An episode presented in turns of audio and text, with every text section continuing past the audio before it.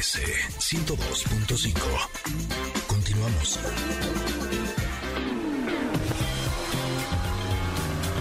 Ingrid y Tamara al volante con José Ramón Zavala. Soy todo un señor. ¿Qué tal tu canción, mi Joserra? ¡Yo, vole! Me encantó, no paro de reír, parezco loca. Soy un hombre respetable. Eh, demon. Tengo chamacas de a montón. Lo que no tengo son millones, carajo. Creo que nos equivocamos de José Ramón. Disculpe, le, le volvemos a marcar, vamos a hablarle al otro. Háblele al rico, por favor. Exacto. ¿Cómo estás, que le José la Ramón? canción. Exacto. Bien, queridas, con el gusto de saludarles muchísimo y como siempre los viernes, eh, nuestro momento cómico, mágico, musical, sexoso y demás. Hoy hablaremos de millones, de lana, de varo, para que hasta en satélite nos entiendan, de varos vamos a hablar. Ah, ¿de plano? Sí, ¿Pero sí, qué sí. vamos a hacer? ¿Cómo ganarlo o cómo gastarlo? No, pero no de nosotros. Más bien vamos a hablar de lo que gana un piloto de Fórmula 1, ahora que ya viene el Gran Premio de México en octubre y donde Ándale. Autos y Más tendrá la transmisión con MBS Radio desde el autódromo. Eh, pues siempre es interesante, ¿no? Ver cuánto ganan estos superatletas que están realmente sujetos a una presión bárbara, que son atletas de alto rendimiento y que su trabajo les ha costado llegar, porque hab- habemos muchos que quisimos ser pilotos desde niño y no tuvimos quizá las manos, las oportunidades, las cualidades o lo que sea, pero pues al final realmente hay 20, 20 que son los que están ahí en la Fórmula 1 y este y, y para todos los fanáticos de Fórmula 1 voy a tener en mi cuenta de arroba soy coche Ramón, con C, arroba soy coche Ramón, que me manden un mensaje, voy a tener la próxima semana unos códigos para que bajen el juego nuevo de Fórmula 1 para que lo jueguen en su plataforma favorita, que está lo máximo, tiene unas unas gráficas, me estoy metiendo en temas de pontón, pero yo lo vi en una tele 8K, o sea, el, el- el demo. No, no, haz de cuenta que estás en la pista corriendo tú arriba, o sea, si tienes un volante y un asiento, es una joya increíble cómo ha avanzado también la calidad en los videojuegos, ¿no? No, Así bueno, es, es, es una chulada. Pero ¿sabes qué? Ahorita me estaba acordando que estuve platicando el otro día con Mario Domínguez. ¿Se acuerdan? Mario Domínguez fue un piloto también importante. Sí, sí, sí. Eh, y justo, ya saben, yo, yo en- o sea, eh, se supone que estábamos trabajando, pero yo lo estaba medio entrevistando, ¿no? Y entonces le dije, oye, pero a tus papás no les daba muchísimo miedo que fueras corredor. O sea, si uno de mis hijos me dijera que quiere serlo, me daría mucho miedo los riesgos.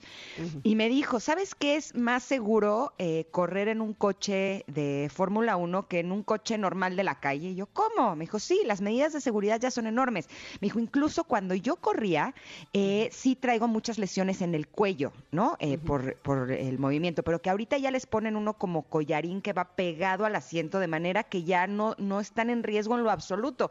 Me quedé realmente impresionada, porque entonces ya no es un deporte de alto riesgo como todos pensaríamos, ¿no?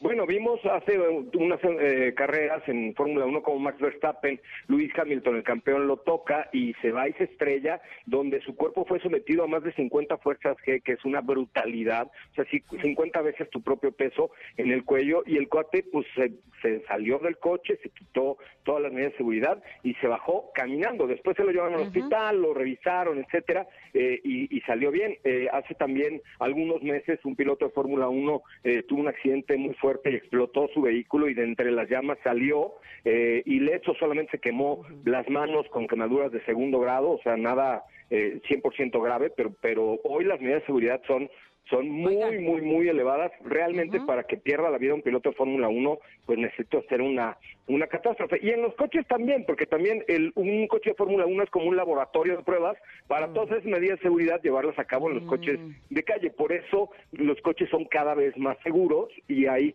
menos accidentes fatales, es decir, donde la gente pierda la vida. A lo mejor el coche queda deshecho y todo el mundo dice, no manches, ya se mató ese güey. Y no, el habitáculo, es decir, Ajá. donde tú vas, a ese no le pasa nada y todo lo demás se deshace, pero sin que afecte a la cabina donde van todos, claro. A Si ver, vas a díganme una 240, cosa. Ajá, Díganme, a ver, si sus hijos o hijas tienes también tú, José Ramón. un montón, sí. Bueno, Ah, bueno.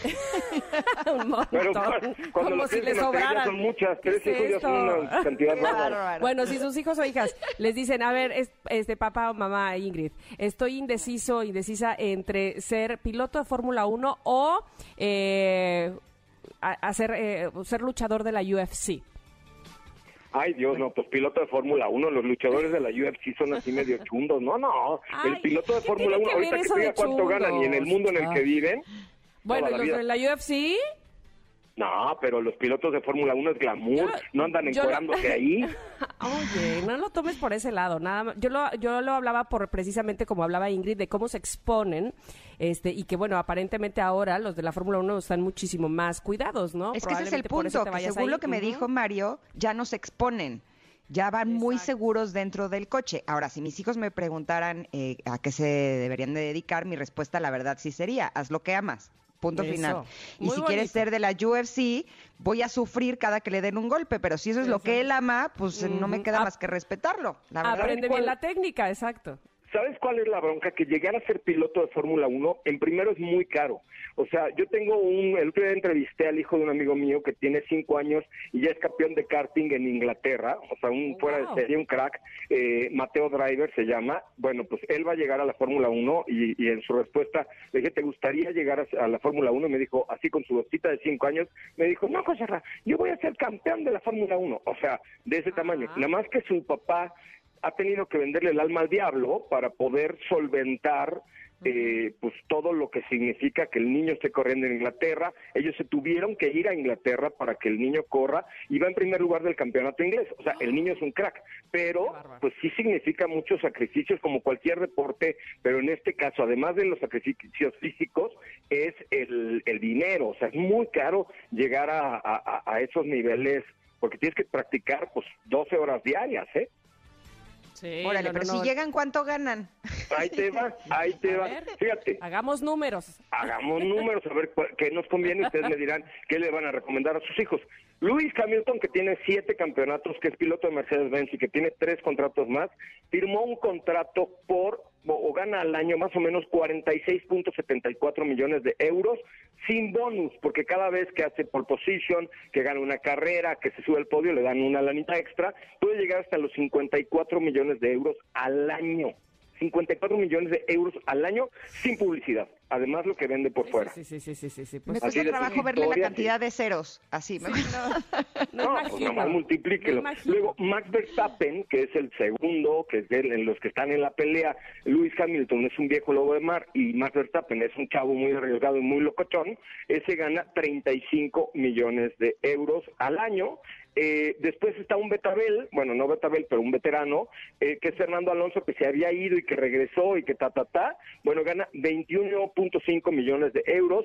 Y en el cuarto lugar está un mexicano, Sergio El Checo Pérez, gana alrededor de 15 millones de euros al año, que pues dirán, es menos de la mitad de lo que gana su coequipero, pero, pero Checo es el cuarto lugar sin patrocinios. Bueno, aunque sea la mitad del otro, yo tampoco me quejaría. No, no, bueno, o sea, yo, aunque esté yo en el lugar 20, con eso lo haces. ¿Estás de acuerdo? No, bueno, sí, sería de, ok, está bien, lo tomo. sí. Así lo tomo, no hay bronca. Claro que la verdad es que lo ha, lo ha hecho muy bien Checo Pérez y ya lleva muchos años y ahora está dando, ha sido el mejor coequipero que ha tenido Max Verstappen o el equipo de Red Bull porque pues, lo hace muy bien el Checo Pérez, tiene muchas manos y lo que le faltaba era un buen coche. Hoy tiene manos y coche, pues ahí está el éxito, ¿no? Totalmente. Oye, ¿Estás de José acuerdo? Ramón, están preguntando en Twitter que si tú eres el que cantaba la canción con la que iniciamos tu sección. No, ¿no te acuerdas que fuimos tú y yo a la presentación de esa canción? no.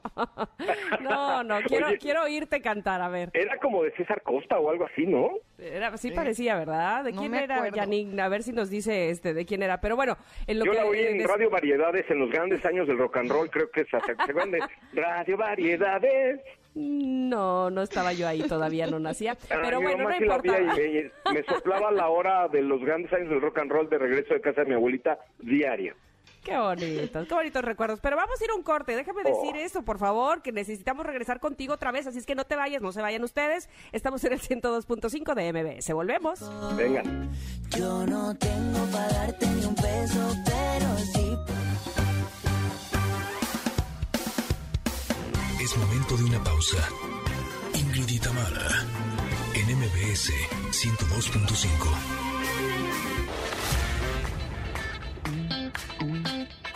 Ingrid y Tamara, en MBS 102.5. Continuamos.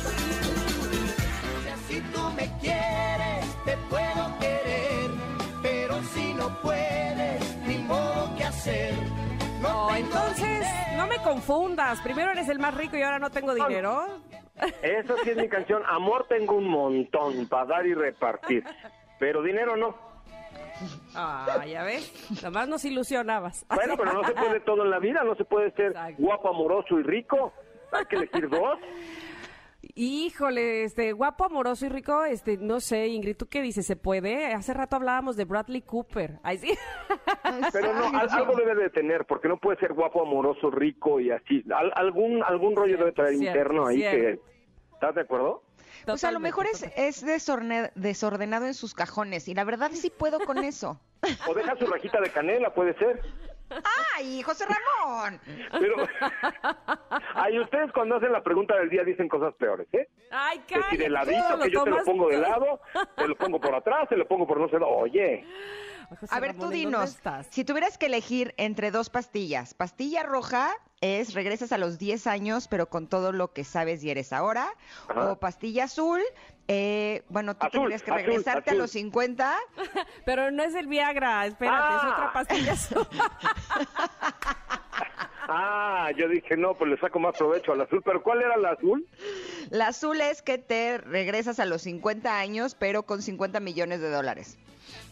Ay, güey, ¿Eran de dólares o de Este- pesos? Ya ni me acuerdo si le eché mucha crema a mis tacos. no sé, pero... Pues creo que la roja, nada más que ya sabría para qué sirve el azul, ¿sabes? Ah, ajá.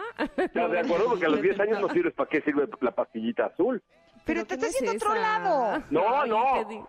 O sea, ya sé, con lo que sé hoy, puedo llegar a obtener los 50 millones de dólares y empezar a los 10 años. Ah, No estoy hablando de cochinada. Ustedes nomás están pensando en sexo todo el día, que ya, barba. ya te conocemos, ya, ya, este, automáticamente nos llevas para allá. Sí, sí. Oye, José Ramón, eh, ¿a qué hora te podemos escuchar hoy? ¿En dónde podemos encontrarte? Que eres una estrella del TikTok. Es correcto. TikTok, arroba autos y más. Y por favor, mándame un mensaje ahorita a mi cuenta de Instagram, que es arroba soy coche Ramón, porque la próxima semana voy a tener algunos jueguitos de Fórmula 1 para ustedes y nos escuchamos a las 4 de la tarde por esta misma frecuencia, no con mucho dinero, pero sí con mucho amor. Amor. Eso. Muy bien. Eso Oye, ¿y regalamos otro pase para nuestro aniversario? Ah, yo voy a ir, ¿sabían? Pero, ¿quién crees que te pidió? Ajá, yo, sí, ya sé, tú. ¿Eh? O sea, ¿o ¿A quién le preguntabas Yo si sabía también. al público? Exacto. No, también no, pero pidió. estoy muy emocionado porque voy a ir a su... Es más, ya mandé a encargar un pastel. Ah, yo dije, ya, enca- ya mandé a encargar un tacuche, me voy a ir de tacuche ese día. Así, No, un no, saco no, acá. mover de jeans y tenis, pero este, pero un pastel sí ya les voy a pedir yo, van a ver. Eso, eso, eso, eso, me encanta. Pues regalemos uno, ¿no? A ver, ¿qué, qué pregunta quieren hacer para el Twitter? Eh, yo digo que la primera persona que nos conteste en arroba Ingrid Tamara MBS, ¿cómo se llama en realidad la sección de José Ramón? se lleva este pase. ¿Va? O que nos digan si usan la pastillita azul o no. ¡Ay, otra vez! No, la del dinero, no la de que tú piensas. Tú- ¿Por qué tú creen que hablo de sexo? Ah, órale. Bueno, pues ya, listo, con eso es suficiente. En arroba Ingrid Tamara MBS y ahí los vemos el próximo 31 de agosto. Y a ti también, mi querido José Ramón, en nuestro primer aniversario. Besos. Besos para ti. Ay, Abrazo se nos acabó grande. el programa. Este, y se nos acabó la semana. Ay, ya casi se nos acaba el, el mes, pero bueno, tranquilo, todo paso a pasito. Por lo pronto, quiero decirles que a las 12 del día van a poder escuchar a nuestro querido amigo Pontón que va a hablar de Gambito de Dama, segunda temporada. ¡Ah! ¿Será? ¿Será que sí? ¿Será que no? Bueno, bueno, bueno, por favor, descubrámoslo con él. ¿Qué más? Brinqué de emoción, les confieso. Sí. Amé esa serie. Si no han visto la temporada Yo 1, también. está en la plataforma Aprovechen. roja. Se los recomendamos enormemente. Y es viernes de Jajaja Pontón, así es que disfruten mucho de su programa y disfruten también mucho de su fin de semana. Los esperamos el próximo lunes aquí en Ingrid y Tamara. Que tengan un hermoso día. Bueno, bye. Bye, bye. Sombras no pondría y en su lugar habría flores de verdad.